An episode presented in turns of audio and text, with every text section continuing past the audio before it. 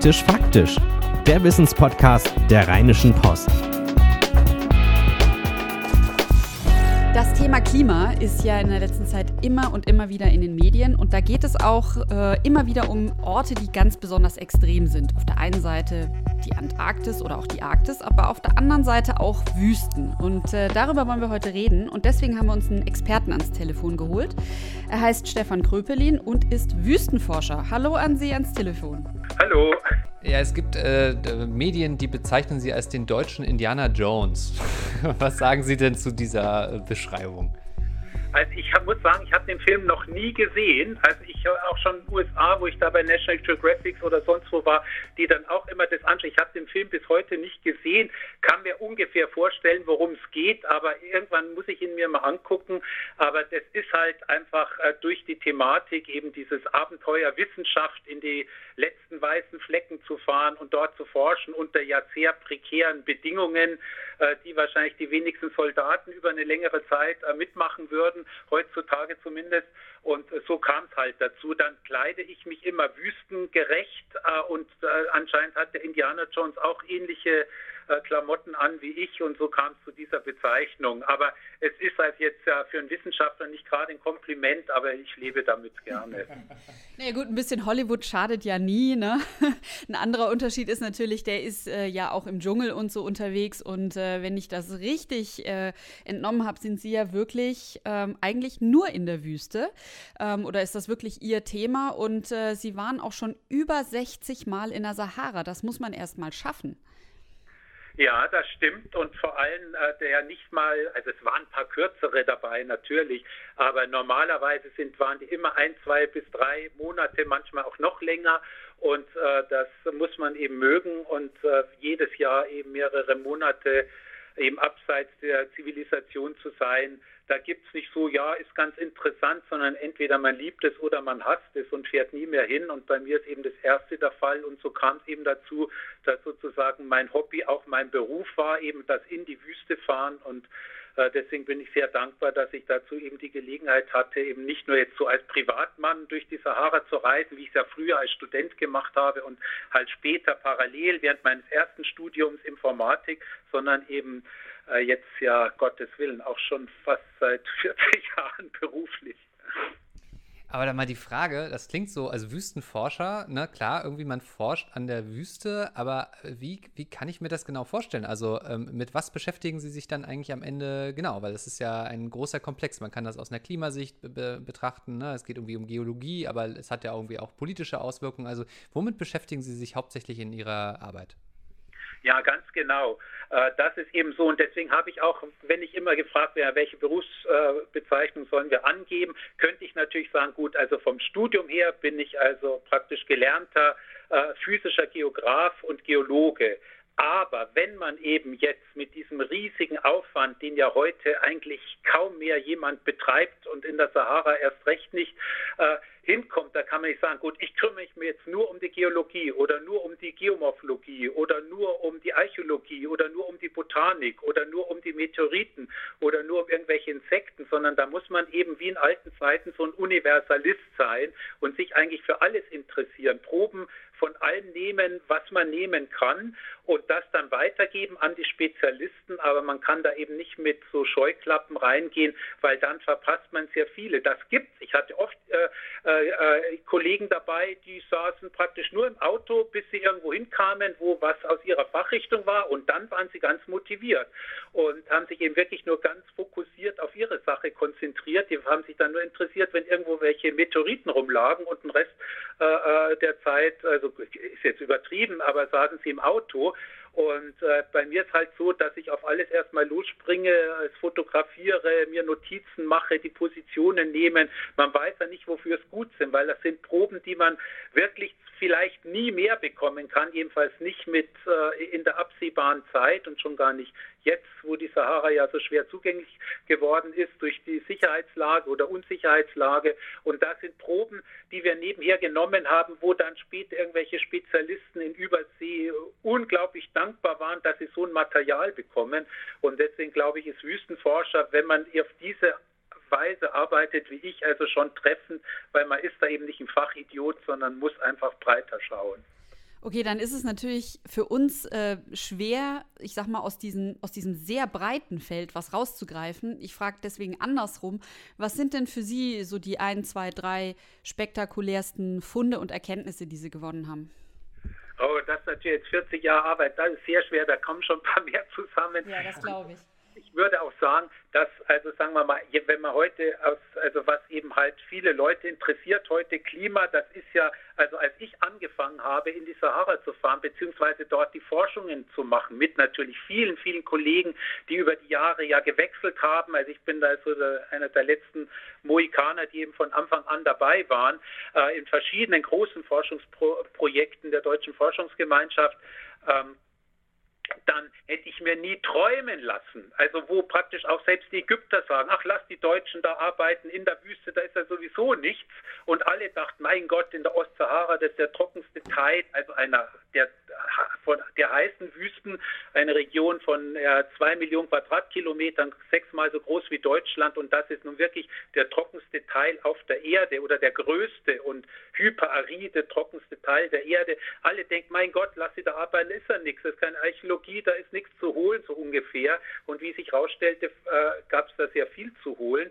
Und das aber diese abgelegensten Regionen, in denen man heute eigentlich noch arbeiten kann, äh, eben dann mal diese Brisanz äh, für die heutige Zeit entwickeln, hätte sich natürlich niemand träumen lassen, dass diese Umweltgeschichte, die wir erforscht haben, wie war die Sahara früher, wie ist sie heute natürlich, da äh, ist sie ja mehr bekannt, aber wie war sie früher in dieser riesigen Region äh, der, der, der Größe der USA, hätte nie einer träum, sich träumen lassen oder ich nicht, dass diese Klimaforschungen dann mal eben heute so aktuell werden und eben manchmal ein anderes Bild äh, zeigen, als was man halt fast jeden Tag in der Zeitung oder in den Medien liest. Aber da mal eingehakt, Sie sagen, wie die Sahara früher war. Ich hätte jetzt persönlich gedacht, aber ich bin ja auch unwissend, dass das halt einfach schon immer eine, also äh, letztlich ist immer schon, wenn es jetzt vielleicht auch nicht direkt dort war, immer schon so große Wüstenregionen gab. Ähm, ist das denn was, was sich irgendwie erst entwickelt hat und was jetzt irgendwie schlimmer wird? Oder ähm, wie würden Sie das beschreiben? Ja, genau. Und das ist eben halt dieses Bild, auch wenn ich gerade Vorträge in den USA, ich war jetzt jedes Jahr also an der Westküste, habe überall Vorträge gehalten in den größten Unis und Vorträge. Da, die Unwissenheit ist unvorstellbar. Also wo man wirklich denkt, die äh, haben äh, so gut wie noch nie was davon, die wissen fast mehr über Mond als über, über die Sahara, obwohl sie eben die Größe der USA hat. Und das ist nun so, was ja schon länger, seit 100 Jahren oder inzwischen schon seit 150 Jahren, kann man sagen, in der westlichen Welt äh, bekannt wurde, in Europa durch die ersten Forschungsreisenden wie Heinrich Barth gerade, äh, der zurückkam und die Felsbilder gesehen hat und hat gesagt, Mensch, hier muss es mal feuchter gewesen sein, denn in einer Wüste, wo heute kein Skorpion mehr überleben kann, wenn man da große Felsbilder von Elefanten, Nashörnern und Rindern und Giraffen und sonstigen äh, ähm, sehr erfordernden äh, äh, Tieres findet, dann weiß man schon gut, da, da, muss mal ein anderes Klima geherrscht haben. Und bloß eben erst in den letzten Jahrzehnten, dass man das viel besser erforscht hat und vor allem datiert hat.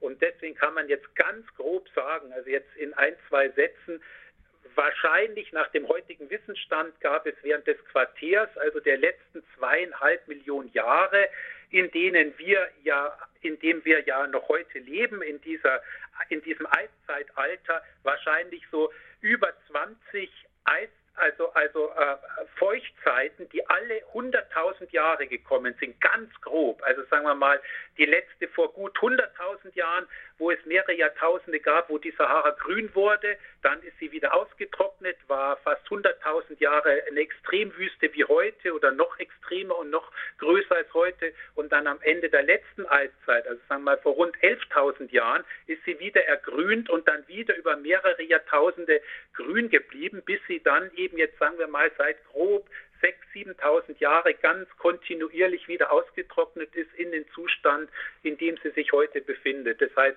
diese riesige Wüste, der ja wirklich ein Subkontinent ist, so groß wie die USA, war mal ein Raum, eine Savannenlandschaft, in dem, in dem die prähistorischen Menschen überall leben konnten. Und heute lebt dort wirklich buchstäblich niemand. Da ist über große Areale die Bevölkerungsdichte null. Und äh, das zeigt eben diesen dramatischen Klima- und Umweltwandel, den man ganz besonders gut in der Sahara eben untersuchen und erforschen kann. Ähm, das ist ja auch eine Sache, die bekannt ist, dass die Wüsten weiter wachsen ob des Klimawandels. Äh, nun freuen Sie sich als Wüstenforscher natürlich darüber, wenn Sie Wüste haben, an der Sie forschen können, aber macht, Ihnen, macht, macht Ihnen das Sorge, dass, äh, dass, sich, dass, dass das so viel schlimmer wird?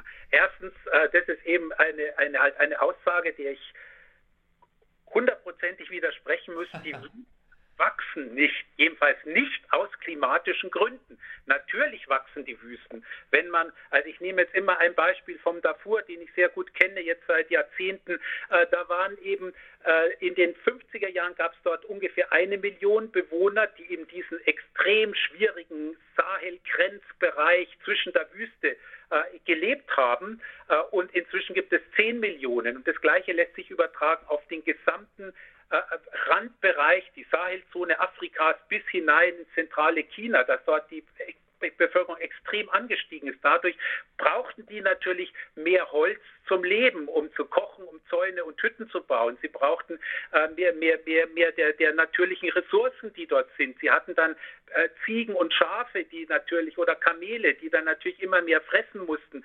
Sie brauchten immer mehr Grundwasser, auch für diese spärliche, äh, äh, wo eben Regenfeldanbau nicht gereicht hat. Und das ist ja in den meisten Regionen so, die brauchen es auch für die Landwirtschaft immer größere äh, Wasser, Grundwasserreserven und so weiter. Und dadurch sind die Wüsten gewachsen für einen oberflächlichen Besucher, der dorthin kommt. Wenn man in die entlegenen Regionen kommt, wo in, also in viele Regionen ja kaum einer außer mir und meinen Teams äh, hinkommt. Dort sieht man, dass dort Anzeichen sind, dass es eher wieder, die, dass die Niederschläge zunehmen und die Wüsten, wenn dieser Trend anhält, schrumpfen werden, wie das letzte Mal am Ende der letzten Eiszeit, als er die globale Temperatur um 5, 6, 7, 8 Grad, je nachdem, globale Temperatur ist auch ein schwieriger Begriff, aber sagen wir mal, in die Durchschnittswelttemperatur um, um rund 5 Grad gestiegen ist, da ist die Sahara von einer Wüste zu einer Savanne geworden. Und das ist jetzt keine Modellrechnung, sondern das sind 100 Prozent belegbare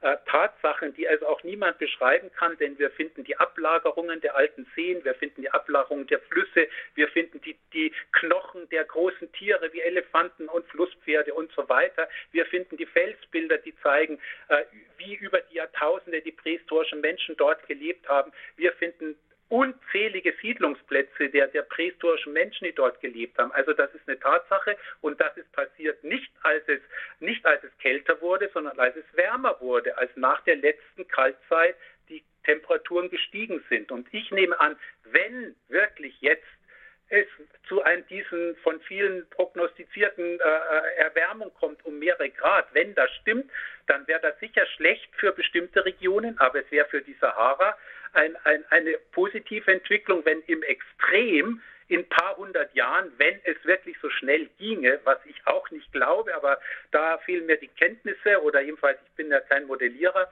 auf jeden Fall, äh, dann könnte man sagen, dass dann vielleicht ein Drittel des afrikanischen Kontinents wieder zu einer belebbaren äh, Zone wird. Und das wäre natürlich ein unglaublicher Vorteil für, die, für den immer größeren Bevölkerungsdruck im subsaharischen Afrika. Also wie gesagt, es gibt eine menschgemachte Wüstenverwüstung, die sogenannte Desertifikation, aber ich bestreite, dass es, äh, dass es in den letzten Jahrzehnten ein, eine klimatisch gesteuerte Vergrößerung der Wüsten gegeben hat. Total interessant. Also hätte ich nicht gewusst. Äh, super, dass Sie es mal aufklären. Mhm. Ja, was man da auch raushört ist, also auch wenn es natürlich jetzt historisch ist und nicht in die Zukunft, aber eigentlich sind Sie ja auch so etwas wie ein Klimaforscher, der äh, direkt erforscht hat oder erforscht, wie sich Klima auf die Menschheitsgeschichte schon ausgewirkt hat. Also was Klimawandel mit dem Menschen schon gemacht hat, im Sinne von Wanderungen, sich niederlassen und so weiter. Und das ist äh, eine Perspektive, die haben wir ja sonst eigentlich nicht. Alle gucken immer nur mit großer Furcht in die Zukunft, was passiert, wenn eben das Wetter unbeständig wird, Flut und so weiter. Ähm, und sie haben jetzt schon so ein bisschen was angedeutet, äh, dass eben dann ein ähm, großer Teil von Afrika auch wieder bewohnbar wird, der es jetzt im Moment nicht ist.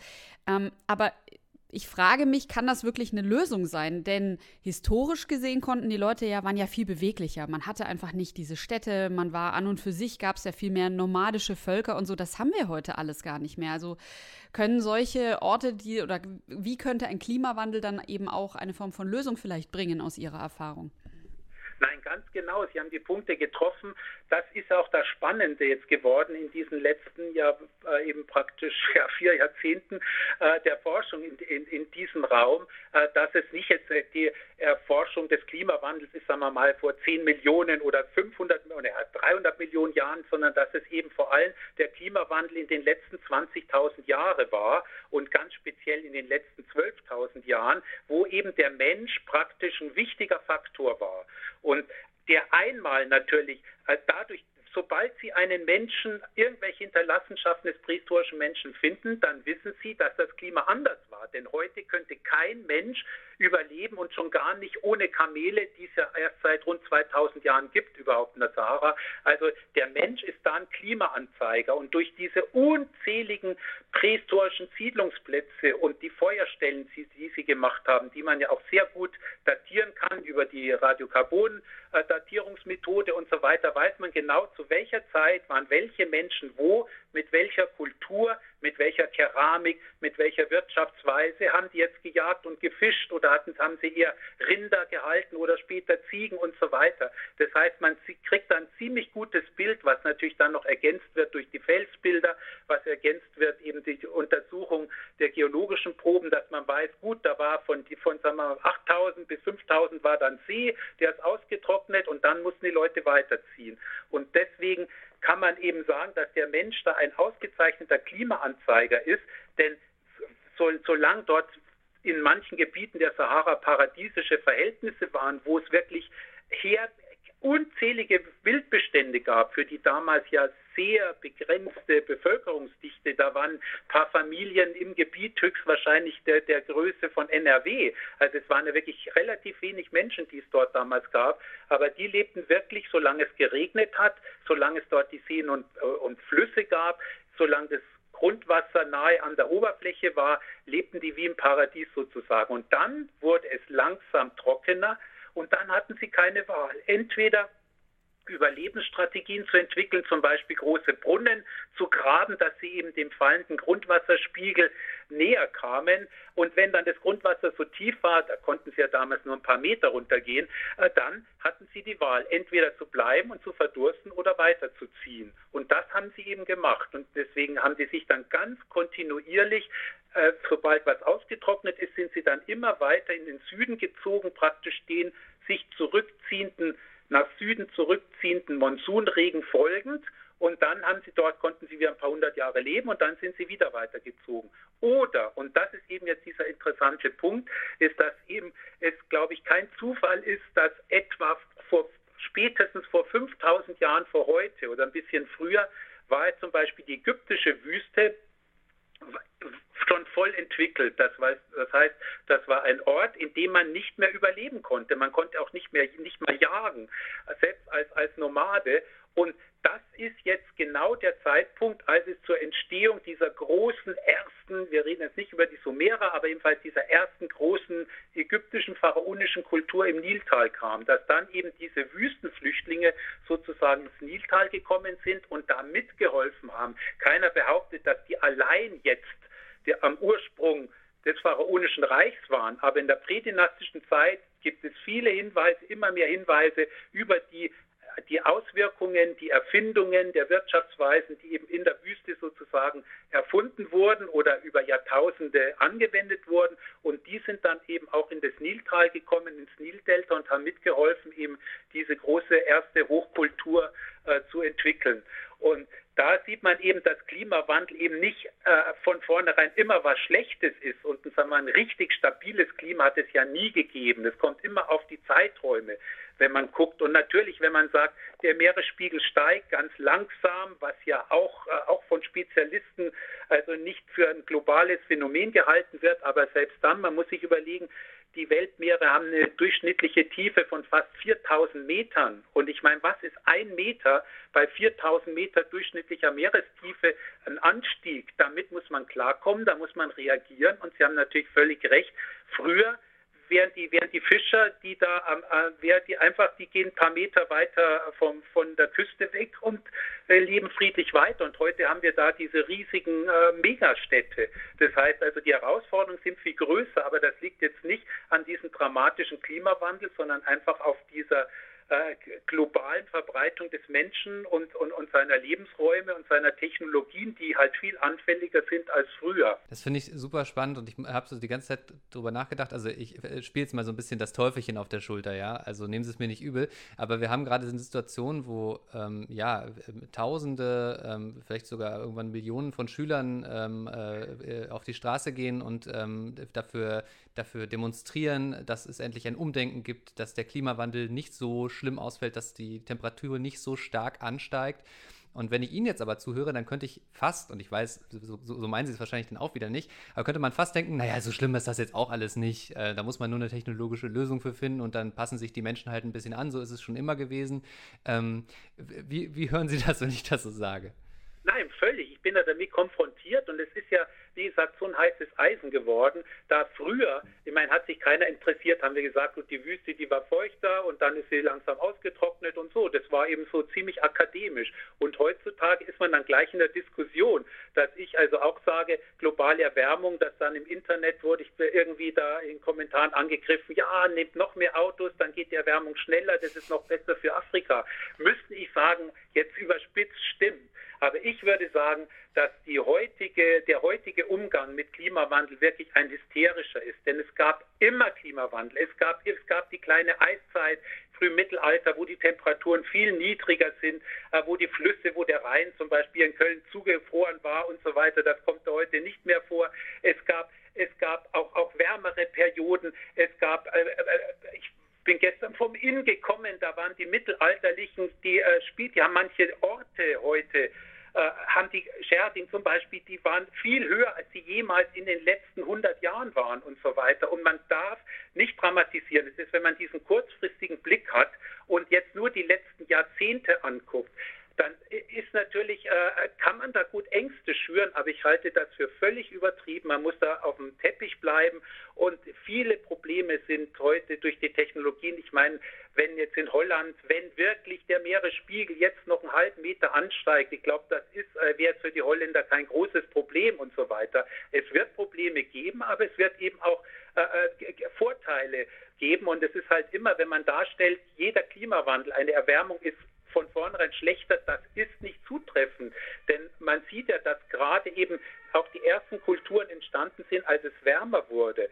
Was wirklich katastrophal wäre, das wäre ein dramatischer äh, Abfall, also der Temperatur, wenn es kälter würde, wenn wir wieder eine neue Eiszeit bekommen und ein Großteil Deutschlands zum Beispiel äh, wäre wär von einer 100 Meter dicken Eisdecke bedeckt, das wäre ein Riesenproblem. Aber Erwärmung ist also, wenn überhaupt, ein viel kleineres Übel, aber eben, äh, dass heute schon Kinder und äh, eben schon Angst bekommen und das als ihr größtes Problem betrachten, den Klimawandel halte ich wirklich für völlig übertrieben und da gebe ich eben auch so gewissen meinen Kollegen vom Potsdam Institut für Klimafolgenforschung zum Beispiel hier in Deutschland, die sehr aktiv sind, die ja immer so Weltuntergangsszenarien an die Wand malen und wenn wir nicht bei zwei Prozent bleiben, äh, dann tritt die Katastrophe ein, gebe ich da eine große Mitschuld an dem. Es ist eine politisch aufgeheizte Diskussion, aber es ist, wird nicht für alle, es wird für viele schlimm, äh, wird für manche Nachteile haben, für andere wird es auch Vorteile haben. Und das Hauptproblem was aber halt tabuisiert ist, ist halt immer wieder, wenn ich, ich bin seit 50 Jahren in Afrika unterwegs, wenn man sieht, wie praktisch da alle wenigen Jahrzehnte äh, hundert, hunderte Millionen dazukommen, wenn man die Städte kennt, wenn man es noch kennt vor 50 Jahren und man sieht es jetzt, äh, dann ist es einfach, ist einfach der Haupt das Hauptproblem ist einfach dieser unglaublich schnelle Bevölkerungsanstieg, gerade in Afrika, dass jetzt im eine Milliarde sind, bald sind wir bei zwei Milliarden und dass alle alles auf dem gleichen Raum, in den, in den gleichen, in dem gleichen äh, Areal, mit den gleichen natürlichen Ressourcen. Das führt natürlich zu riesigen Problemen. Ich behaupte aus meiner Kenntnis Afrikas, ich war nicht in allen über 50 Staaten, aber ich war in sehr vielen, natürlich hauptsächlich Nordafrika. Und wenn man dort die Entwicklung beobachtet, äh, dann würde ich sagen, es gibt bis heute nicht einen einzigen Klimaflüchtling auch wenn man das immer wieder hört. Und dann werden Beispiele rausgegriffen, die meines Erachtens wissenschaftlich nicht haltbar sind. Es gibt, die flüchten aus vielen Gründen, um halt besseres Leben zu haben, um, um ihre Familien zu versorgen, weil es keine Arbeit gibt, keine Perspektive, aus vielen, vielen Gründen, aber nicht, weil die Temperatur einen halben Grad angestiegen ist. Das merkt überhaupt niemand dort. Äh, Ob es jetzt 30 Grad hat oder 30,5 Grad, das ist kein, kein Grund äh, zu flüchten, sondern es ist einfach die Übernutzung der Ressourcen, die wirklich das große Problem ist, was entweder sich allein irgendwann regelt, hoffentlich relativ schnell, äh, oder wirklich zu den Katastrophen führt und zu Kriegen führt und zu Kämpfen um, um, um, um Lebensraum, um, um Rohstoffe und so weiter und so fort. Und das hat alles meines Erachtens mit dem Klima bis jetzt überhaupt nichts zu tun. Zumindest was eben jetzt so äh, eben Afrika angeht, über die anderen Kontinente will ich jetzt nicht reden, aber ich denke, es ist eine ähnliche Problematik zumindest an der Stelle äh, vielleicht der Hinweis, also diese, Sie sagen das natürlich, das halbe Grad mehr macht da nicht viel aus, wobei das ja ein Durchschnittswert ist, um den es da geht. Also äh, was klar ist, und das erleben wir an vielen Stellen, und ich glaube, das ist wahrscheinlich wirklich ein globales Phänomen, dass Wetterphänomene extremer werden. Und deshalb geht es dann natürlich nicht nur um halbes Grad, aber ich stelle mir vor, wenn ich Ihnen so zuhöre, ähm, also Sie, wir haben erst seit 100 Jahren diese präzisen Aufzeichnungen und heute, wenn es irgendeine Katastrophe kommt, irgendein Wetterphänomen ist, dann ist es innerhalb von Minuten äh, über das äh, Internet verbreitet. Früher hat man davon gar nichts gehört, wenn man nicht zufällig davor war. Also ich glaube, die Schäden sind viel größer geworden, dadurch, dass ja es kaum mehr eine nicht von Menschen genutzte Erd, äh, Teile der Erdoberfläche gibt, jetzt außer den Wüsten und außer den Weltmeeren. Und deswegen sind die Schäden natürlich viel, viel, viel größer äh, weil es einfach früher nicht so viele Menschen gab, die davon betroffen wurden. Aber ich, ich äh, glaube nicht, dass es schon wirklich zu einem, soweit ich das beurteilen kann, ich bleibe lieber bei meinen Leisten äh, immer so weit wie möglich, äh, dass das auch äh, dazu extrem ist, weil es gab immer Hurricanes oder jedenfalls in den letzten tausend Jahren, es gab immer Trockenperioden, es gab immer Feuchtperioden, es gibt unzählige historische Belege und die Spezialisten, die sich ja ihr Leben lang darum gekümmert haben, eben historisch zu versuchen, eben die Auswirkungen von Klimaänderungen, die damals ja hauptsächlich durch so Riesenereignisse eben wie große Vulkanausbrüche auch ausgelöst wurden und so weiter, die sehen, dass es immer dazu kam, zu solchen äh, eben dramatischen äh, äh, äh, oder für den Menschen schwierigeren Klimaabschnitten, aber dass es nicht eine Erfindung der Neuzeit ist, das glaube ich ist einfach nicht haltbar. Also äh, äh, wir können das natürlich äh, am allerwenigsten beurteilen, weil wir waren mit Sicherheit nicht annähernd, also ich war überhaupt noch nie in Afrika und äh, äh sicherlich nicht annähernd so viel äh, wie Sie.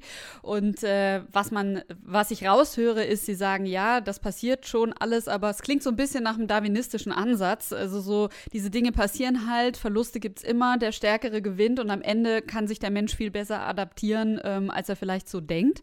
Da ist bestimmt auch viel dran, aber es ist auch eine sehr wissenschaftlich coole Sicht auf die Dinge, würde ich mal sagen. Und Sie, und Sie haben ja leicht reden, weil Sie sind es ja gewohnt, jetzt lange in der Wüste zu sein, wenn es mal richtig heiß ist. ja, die meisten Afrikaner, die sind es gewöhnt und ich habe vielen Kontakt, auch viel privaten Kontakt. Ich habe hunderte von engsten Freunden, äh, ob das jetzt Tupus sind in Tibet, die, die wirklich wahrscheinlich die härtesten äh, ja, Menschen sind, die es heute überhaupt noch gibt auf der Erde, die nie einen Arzt sehen, die ohne Geld leben, ohne was von paar Datteln äh, tagelang überleben, äh, die wirklich härter sind als sonst, bis hin zu irgendwelchen Ministern und sogar Staatschefs in afrikanischen Ländern. Ich kenne das gesamte äh, Spektrum. Und äh, das ist ja eigene Erfahrung. Ich komme nicht zu großen Tagungen und, und in Luxushotels und dann redet man, fährt wieder ab, sondern ich habe es wirklich erlebt. Ich habe mit Nomaden gelebt. Wir sind wochenlang mit Kamelen zusammen durch die Landschaft gezogen. Wir haben uns unterhalten. Da kriegt man schon einiges mit, was man normalerweise mit so einem Kurzzeitbesuch äh, nicht, nicht herausgibt. Und ich will nicht, ich will in keiner Weise, natürlich als Geologe sieht man die langen Zeiträume. Da sagt man Erde viereinhalb Milliarden Jahre alt. Äh, was ist jetzt, also die, die, unsere Epoche des Holozän sind jetzt so gut 10.000 Jahre alt. Äh, diese Extrembevölkerungsänderungen, die gibt es jetzt die letzten paar hundert Jahre vor allem. Man braucht als Geologe so eine längere, äh, längere äh, Sicht. Astronom ist wahrscheinlich noch extremer, die sagen, was ist die Erde? Also da haben sie vielleicht recht. Aber auf der anderen Seite, da ich wirklich ja auch ähm, eben immer versucht habe, den Orten, äh, den Menschen vor Ort zu helfen, was in meiner Macht steht, liegt, liegt mir deren Schicksal äh, äh, sehr, sehr, sehr nahe. Aber ich sehe einfach halt, wie, wie äh, die, die, Auswirkungen einer Verdopplung, Verdreifachung, Vervierfachung der Bevölkerung, äh, die ich jetzt in meinem Leben erlebt habe. Und das kann man nicht außer Acht lassen und dann sagen, gut, nein, alles liegt am Klima. Und äh, das ist eben deswegen, glaube ich, dass, äh, dass also hier schon völlig eine übertriebene und äh, wirklich panikmachende äh, Situation entstanden ist, die den wahren Verhältnissen überhaupt nicht, nicht gerecht wird und man einfach Zukunftsängste erzeugt und, äh, und nicht eben versucht einfach mit der Situation klarzukommen. Man kann es ja sowieso nicht ändern. Keiner verzichtet auf sein Auto oder nur ganz wenige. Ich fahre immer Fahrrad, wenn es geht. Keiner fliegt nicht mit dem Flugzeug. Also es ist eine riesige Heuchelei. Wenn man äh, wirklich jetzt da ganz streng wäre, dann müsste man so leben wie meine Tupu-Freunde im Tibesti-Gebirge, dem größten und höchsten Gebirge der Sahara und praktisch mit der Natur leben, äh, nur von dem, was man findet, was man hat. Äh, äh, bis auf ein kleines Feuerchen und so weiter so leben. Und das kann ja keiner und macht keiner.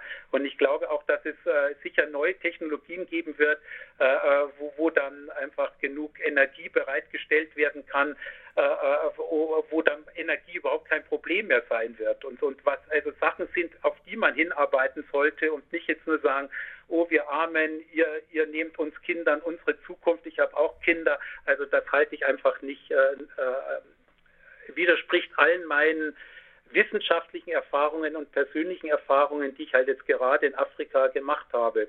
Ähm, ja, ähm, Herr Krüppelin, eines noch. Wir können Sie auf gar keinen Fall aus diesem Gespräch lassen, ohne dass Sie uns noch erzählen, wie es ist, in der Wüste zu leben. Drei Monate in der Wüste. Wie ist das?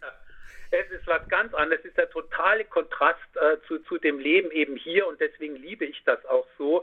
Äh, also es gibt, also früher gab es ja auch kein Satellitentelefon. Wir haben es jetzt dabei. Ich bin gar nicht froh, dass es diese Erfindung gibt aus verschiedenen Gründen. Aber auf jeden Fall, man lebt eben mit dem, was man mitgebracht hat. Man fährt äh, durch die Wüste, sucht sich dann irgendwie einen möglichst äh, windgeschützten Ort, sagen wir mal in einer Düne oder hinter einem Hügel weil eben in der Wüste es in der Nacht sehr kalt wird. Das viel größere Problem in der Wüste ist eben die Kälte in der Nacht und nicht die Hitze am Tag. Äh, zweitens mal haben wir keine Zelte, sondern man schläft raus aus verschiedenen Gründen. Die können wegfliegen, die sind schwer zu verankern. es wird noch kälter, wenn man innen drin liegt und aushaucht seinen Atem. Das heißt also, man schläft draußen im Schlafsack sucht sich ein Plätzchen, legt einen Schlafsack hin und vielleicht noch einen Windschutz drüber und dann schläft man. Manchmal wacht man auf, dann hat sich daneben so eine kleine Düne ge gebildet. Die würde einen, man würde immer aufwachen, wenn es jetzt so weht, dass wirklich eine kleine Düne über einem wandert. Also das ist nicht wie in Hollywood-Filmen, dass man dann von der Düne verschüttet wird. Das ist mir nie passiert, auch bei extremen Sandstürmen. Und dann lebt man eben halt von höchstens fünf Liter am Tag, also trinken, waschen, kochen, Zähne putzen, auch vielleicht äh, eben äh, äh, äh mal irgendein Kleidungsstück waschen und so weiter. Also das sind unsere durchschnittlichen äh, Werte, für die wir immer einkalkulieren. Natürlich im Winter, im Sommer bräuchte man viel mehr, deswegen kann man dort nicht arbeiten. Man kocht, man isst also halt immer selber. Seit einem Abend gibt es Reis, am nächsten Tag Nudeln, am nächsten Tag Reis, am nächsten Tag Nudeln mit irgendeiner Soße, also ein Essen, was mir nicht anrühren würde, was dort aber als das große soziale Ereignis am Abend eben immer, also es immer schmeckt, immer schmeckt aber man wird eben belohnt, man lebt draußen, man lebt unter die, einem unvorstellbar klaren Nachthimmel.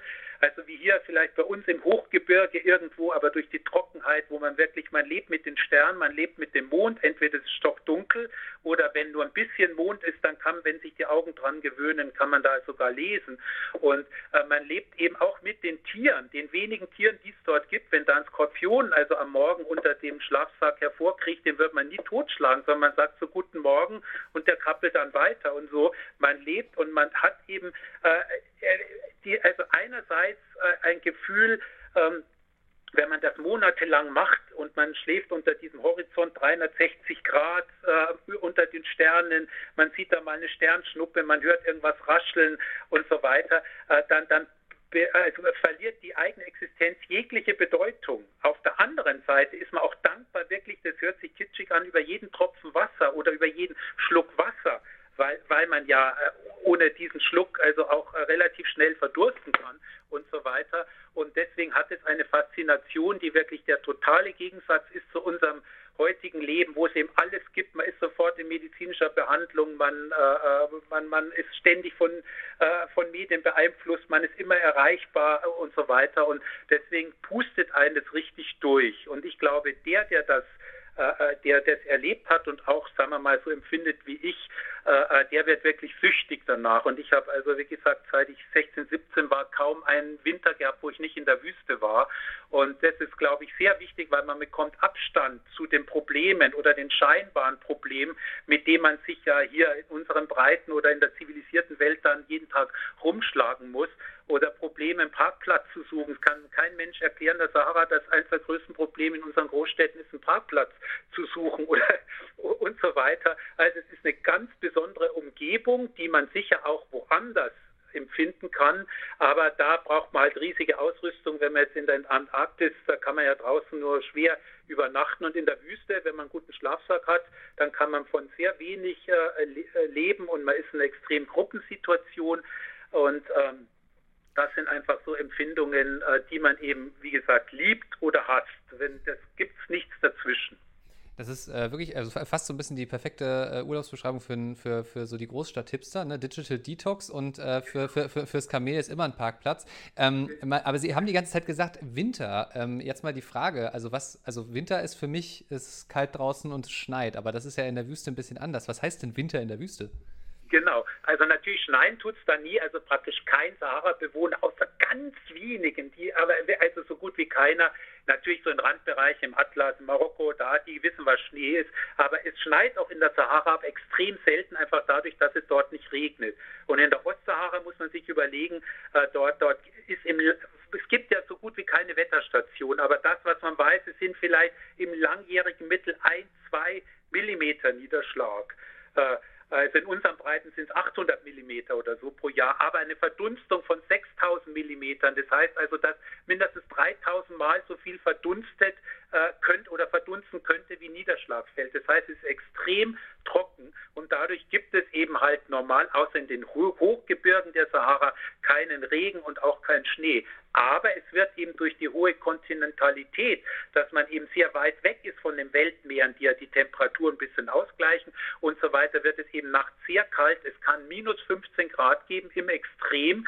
Gut, auch minus 5 Grad sind schon sehr schlimm, weil es dort ja meistens wie in den Wüsten äh, eben immer oder in manchen Regionen sehr viel und manchmal wirklich über Wochen Wind gibt.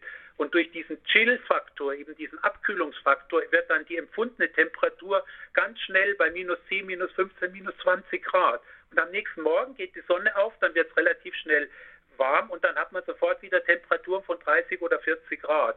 Also im Schatten, den es ja nicht gibt.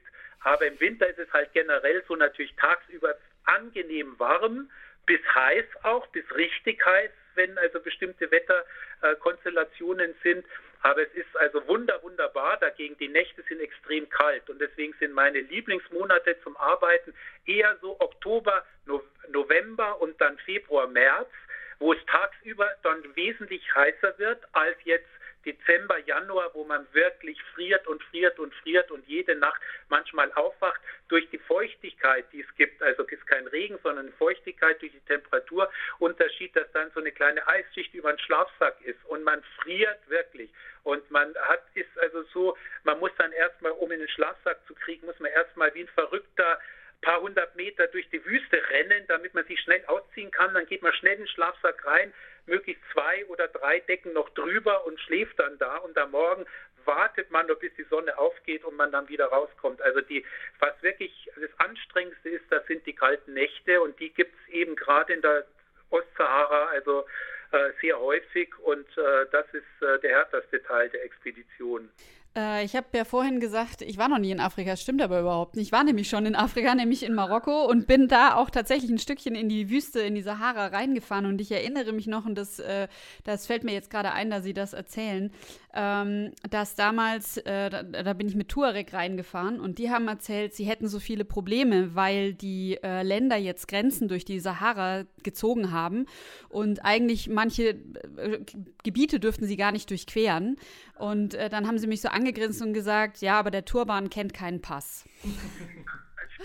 Und äh, das fand ich total schön und war auch so ein Symbol dafür, dass das so ein ganz eigener Lebensbereich ist, die Sahara, die letzten Endes nicht zu zähmen ist irgendwie, auch nicht durch Staaten und Politik und sonst was, sondern das ist so ein ganz eigener Ort mit, die haben auch, äh, die haben auch keinen Kompass dabei gehabt, sondern die haben gesagt, man hat das einfach, man wächst da auf und man hat das im Gefühl.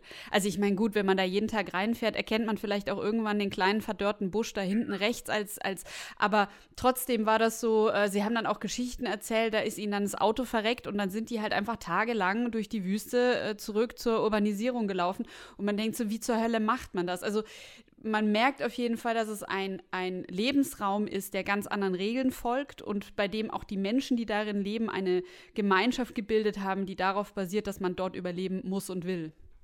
Genau, nee, nee, das ist genau richtig. Und dort sind eben so kleine Landmarken, äh, die, die ein kleiner Hügel und man stellt einen Stein auf. Das ist dann, sind dann die Verkehrszeichen, die man sich selbst baut oder die halt frühere Karawanen Leute dort hinterlassen haben und man orientiert sich an vielen Sachen. Aber es gibt natürlich, wir haben verdurstete Karawanen gefunden, Skelette, also es geht nicht immer gut, weil wenn eben Sandsturm ist, man sieht nichts mehr, der länger anhalt, anhält oder Staubstürme, die ja noch schlimmer sind, weil man da überhaupt nichts mehr sieht, manchmal keine zwei Meter weit, äh, da, da verliert sich jeder, da gibt es und wenn die lange dauern und man hat nicht genug Wasser, also die Wüste ist halt wie alle Extremräume, wie Hochgebirge oder auf dem Ozeanen, sind Lebensräume, wo man möglichst nicht leichtsinnig werden darf. Passiert natürlich trotzdem, ist ja auch ein paar Mal passiert, aber, aber wenn man aufpasst, ist es halt, äh, also man erfriert, jedenfalls so kalt es in der Nacht ist äh, und wenn man eine Decke dabei hat, erfriert man auch wirklich nur halt in den kalten Monaten und auch im schlimmsten Fall. Und äh, das ginge ja auf dem Gletscher viel schneller. Und die mit den Grenzen ist natürlich so, es war gerade Afrika, ist halt einfach gerade in Berliner Konferenz inzwischen, ja, was haben wir so vor rund 150 Jahren, die da mit einem Lineal diesen Kontinent aufgeteilt haben und dann Kolonialmächten, die natürlich verantwortlich sind für bis zum heutigen Tag für viele Konflikte, weil dort eben Sprach, Sprachen, Kulturkreise, naturräumliche Einheiten zerschnitten wurden mit einem Lineal an irgendeinem Längen- und Breitengrad. Und das führt eben zu Problemen. Natürlich die Nomaden, wenn also da also ein Tuareg in Tschad will oder der geht in Sudan, ist selten, weil es dort da wirklich unbelebt ist und auch keine, äh, keine Wasserstellen gibt. Aber keiner hat von denen Pass, ist ganz klar. Das äh, wäre gar nicht möglich, weil äh, es gibt keinen, der die ausstellen würde und, und da schert sich wirklich keiner äh, drum. Äh, auch, auch die Leute, mit denen wir unterwegs sind, äh, da fahren wir über die Grenzen, wie es geht. also, weil, weil es gibt auch keine Markierung und wenn man jetzt nicht ein GPS-Gerät dabei hat, weiß man gar nicht, wo ist die Grenze. Wussten wir früher auch nicht. Und äh, das ist eben halt dieser große Freiheitsraum eigentlich und dass eben die viele der Nomaden auch es lieben, so zu leben. Ich glaube nicht, dass sie glücklich sind, wenn sie auch mal ein Smartphone haben und dann dauernden Internetzugang. Das wird sie eher unglücklicher machen, wenn sie sehen dann plötzlich, was alle anderen haben und sie nicht. Und dann entsteht eine Unzufriedenheit mit allen möglichen negativen Auswirkungen, auch wenn es gut gemeint ist. Und es ist einfach halt noch äh, ein, ein Raum der absoluten Freiheit und das ist halt auch ein Aspekt, der mich immer fasziniert hat, wo, wie Sie sagen, äh, das immer auch vor Ort ist. Es gibt ja dort praktisch in den entlegenen Regionen noch Sultane, die halt wirklich in so fast ein basisdemokratischen System über Generationen sich vererben, aber wenn einer da Quatsch macht, dann ist er auch schnell weg. Und dass da dort der Einfluss der Zentralregierungen in den 1000 Kilometer Luftlinien entfernten äh, äh, Hauptstädten also so gut wie keine Rolle spielt, außer halt in, in irgendwelchen Ortschaften. Und das ist eben ein, eine Freiheit, die man in dieser Weise also wohl nur noch sehr schwer findet und die, glaube ich, viele äh, der, der Einheimischen sehr genießen. Und äh, deswegen habe ich da eine enge Affinität zu den Leuten, weil die eben auch gerne mal Tage, Wochen lang durch die Wüste laufen, um irgendein ent, entlaufenes Kamel einzufangen, ähm, das vielleicht auch alleine mal zurückkommen würde. Aber einfach dieser weite Raum und man ist fern von allen Autoritäten und, und Steuerbehörden und so weiter. Und das ist schon etwas, was man halt heute in unserer total durchorganisierten äh, äh Welt äh, ja nur noch sehr, sehr schwer findet. Die Wüste als Raum absoluter Freiheit, auch von, vom Finanzwesen, vom Finanzamt. Ein schönes Schlusswort. Vielen Dank, Herr Krüppelin, für die ganzen Einblicke in die Wüste und Ihre Arbeit. Gerne. Und wenn ihr ein Thema habt, äh, zu dem ihr mal gerne einen Experten äh, an, äh, ans Telefon oder wo wir vielleicht auch persönlich hingehen haben wollt, äh, wo wir mal sagt so, hey, da sollten Susanne und Henning sich mal drum kümmern, dann schreibt uns gerne eine E-Mail an praktisch faktisch at rheinische-post.de, praktisch faktisch in einem Wort. Ähm, ja, ansonsten äh, abonniert uns gerne auf iTunes, hinterlasst uns dort eine Bewertung, empfehlt uns weiter. Ähm, und ansonsten würde ich sagen, bis nächste Woche. Bis dann. Tschüss. Keine Lust, auf die nächste Episode zu warten? Frische Themen gibt es rund um die Uhr auf rp-online.de.